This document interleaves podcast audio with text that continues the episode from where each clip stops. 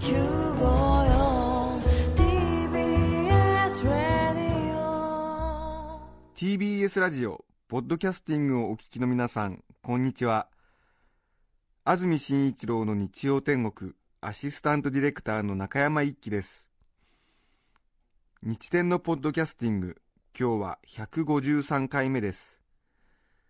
日曜朝10時からの本放送と合わせてぜひお楽しみください。それでは7月4日放送分安住紳一郎の日曜天国。今週は11時台のメッセージコーナー。まずは前半11時38分から42分までの放送をお聞きください。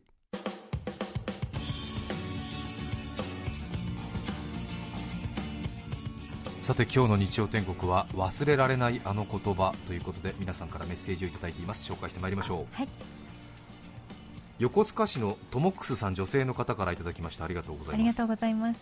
私の忘れられないあの言葉は友人宅に電話をした時の話です、はい。小学生の娘さんが電話を取ったのでともみですがママいますか？と伝えたら遠くの方でぺっちゃんこの方のともみから電話だよお母さん という声が聞こえてきましたどうも複数のともみという名の友人がいて私はぺっちゃんこという形容詞がついているようですまあいいんですけどねでも忘れられない言葉です。あははははははというトモックスさん。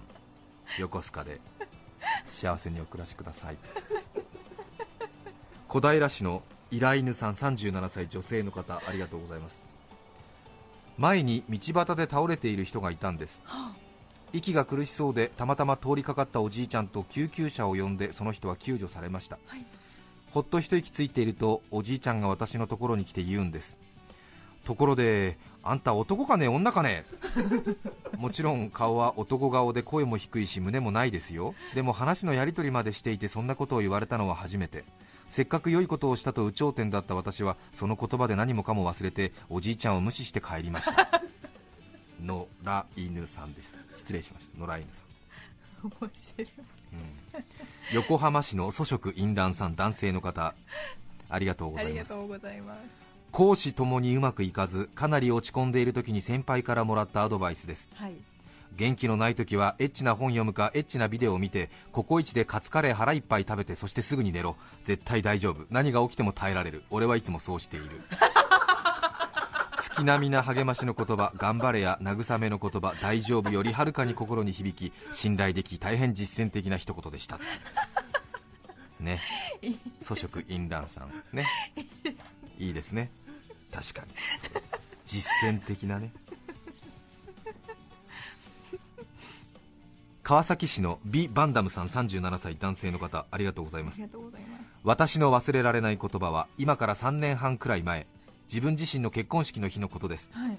披露宴の最後に新郎父からの挨拶というのがありますがそこで私の父親が発したこの言葉が忘れられません。いやーご列席の皆さん結婚式って本当にいいもんですね。楽しいもんですねでも楽しいのはここまで。終わり。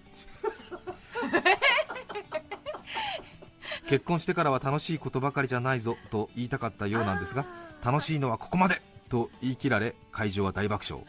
言われたこちらはあっけに取られてしまいました。未だに友人にお前の面白い親父は元気かなどと聞かれる始末です、うんいいですよね。え。え面白いです。ええ川越市のブーゴンさん男性の方ありがとうございます。忘れられないあの言葉。56年前の合コンで。いいですね。56年前の合コンで。いい話思い出しましたね。56年前の合コンでほメンバーの中で一番美人な子に思い切って聞いてみました、はい。携帯電話の番号を教えてダメならせめて郵便番号でも 受けるかと思い言い切ったところ無理ですと笑いもせずに言われました無理ですという言葉とその時の彼女の表情がセットで忘れられませんう。ああ、うんそうですか。ねそうか。え面白いですけどね携帯電話の番号を教えて、ダメならせめて郵便番号でもそう。郵便番号言ったらよかったのに、女の子も。そうだよね、はいええまあ、ちょっとあれですよね残念な結果東京バーバさん50代の女性の方ありがとうございます。私の忘れられないあの言葉は娘が中学生になったばかりの父の日だったと思います。はい。いつものようにたわいもない母と娘の会話中娘が突然「お母さんはいいよねお父さんと紙でしかつながってないけど私なんか血つながっているんだよ」その一言が忘れられません。すごいこと言うな。すごいですね。お母さんはいいよねお父さんと紙でしかつながってないけど私なんか血がつながってるんだよ。でもこの年になったら紙も結構大変よ。破くの面倒って書いてありますね。シュールですね。シュールな一家ですね。いいですね。なんかでも素直な家族で。はい。いいですね。大きなトラブルは起きませんこういう家庭に、そうですよね、はい。そう風通しが。いい一曲お聴きいただきたいと思います。東京都世田谷区和夫さんからいただきました。ありがとうございます。吉田拓郎さんで流星どうぞ。7月4日放送分安住紳一郎の日曜天国。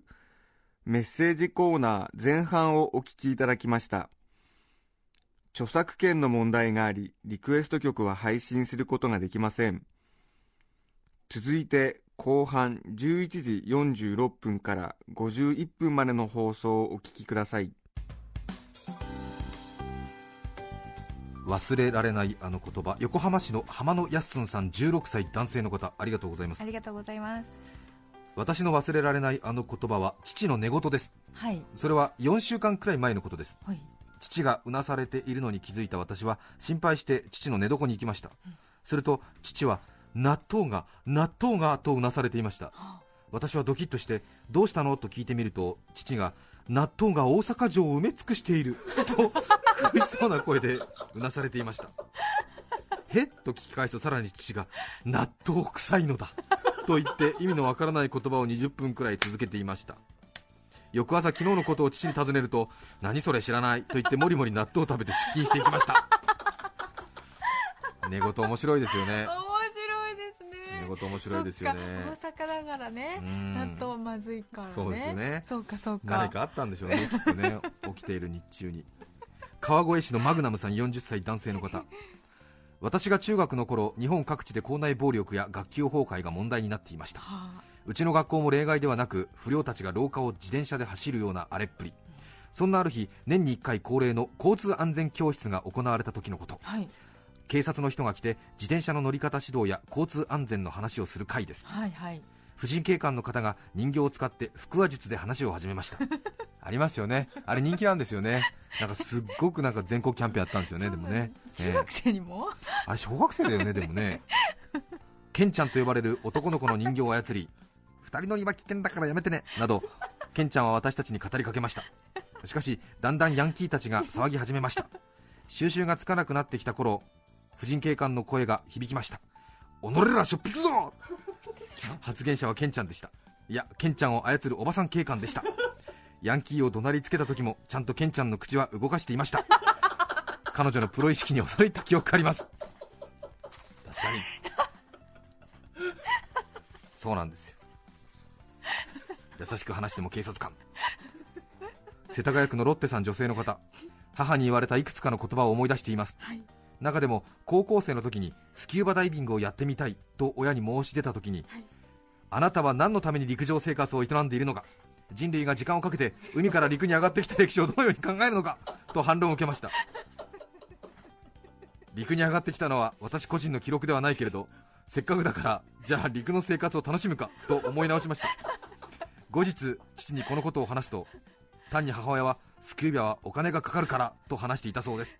うんいい両親をお持ちですね。面白いですね。素晴らしい。いいと思いますね。と思いますね。京都市のメルヘン部長さん女性の方ありがとうございます。私は関西で生まれ育ったのですが、はい。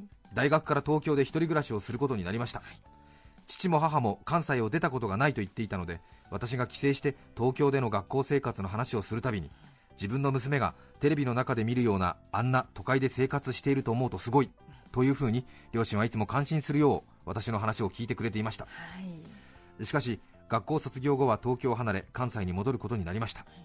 東京を去る前日に母が一人上京し引っ越しの手伝いをしてくれました。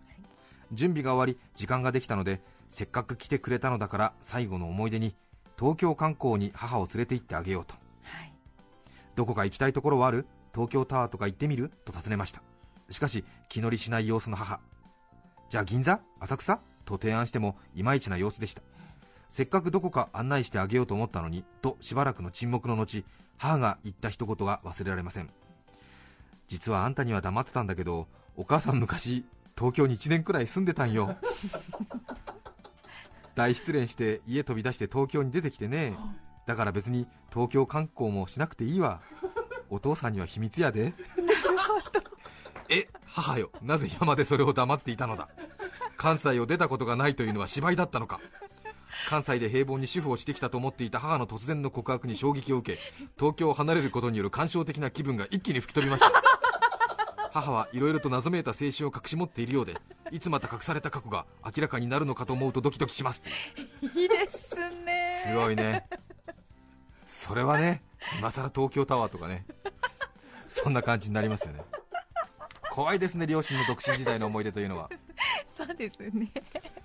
私が小さいところ小さい時に母親に編んでもらった青色の毛糸の帽子があるんですけれども、それはうちの父親がうちの母親と付き合う前に付き合ってた彼女からもらったせ手編みのセーターをほどいて俺の帽子を作ったっていう いわくつきの青い帽子でそれを俺18歳の時に聞いてなんちゅう帽子をかぶさせるんだ。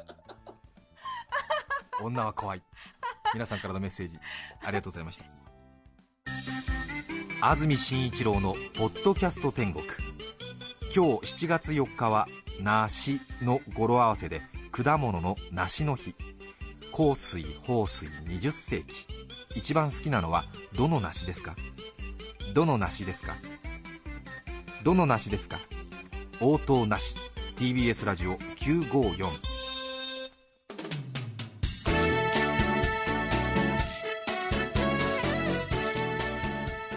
さて来週7月11日の安住紳一郎の日曜天国。メッセージテーマは「カバンの中に入っているもの」ゲストは DNA 鑑定の専門家櫻井俊彦さんです。それでは来週も日曜朝10時 TBS ラジオ954でお会いしましょう。さようなら。安住紳一郎の「ポッドキャスト天国」これはあくまで試供品皆まで語れぬポッドキャスト。ぜひ本放送を聞きなされ。TBS ラジオ954ポッドキャスティング TBS ラディ TBS ワシントン支局の樫本照之と涌井文明ですポッドキャスト番組「週刊アメリカ大統領選2024」では大統領選の最新の情勢やニュースを深掘り。現場取材のエピソードや舞台裏も紹介しています。毎週土曜日午前9時頃から配信です。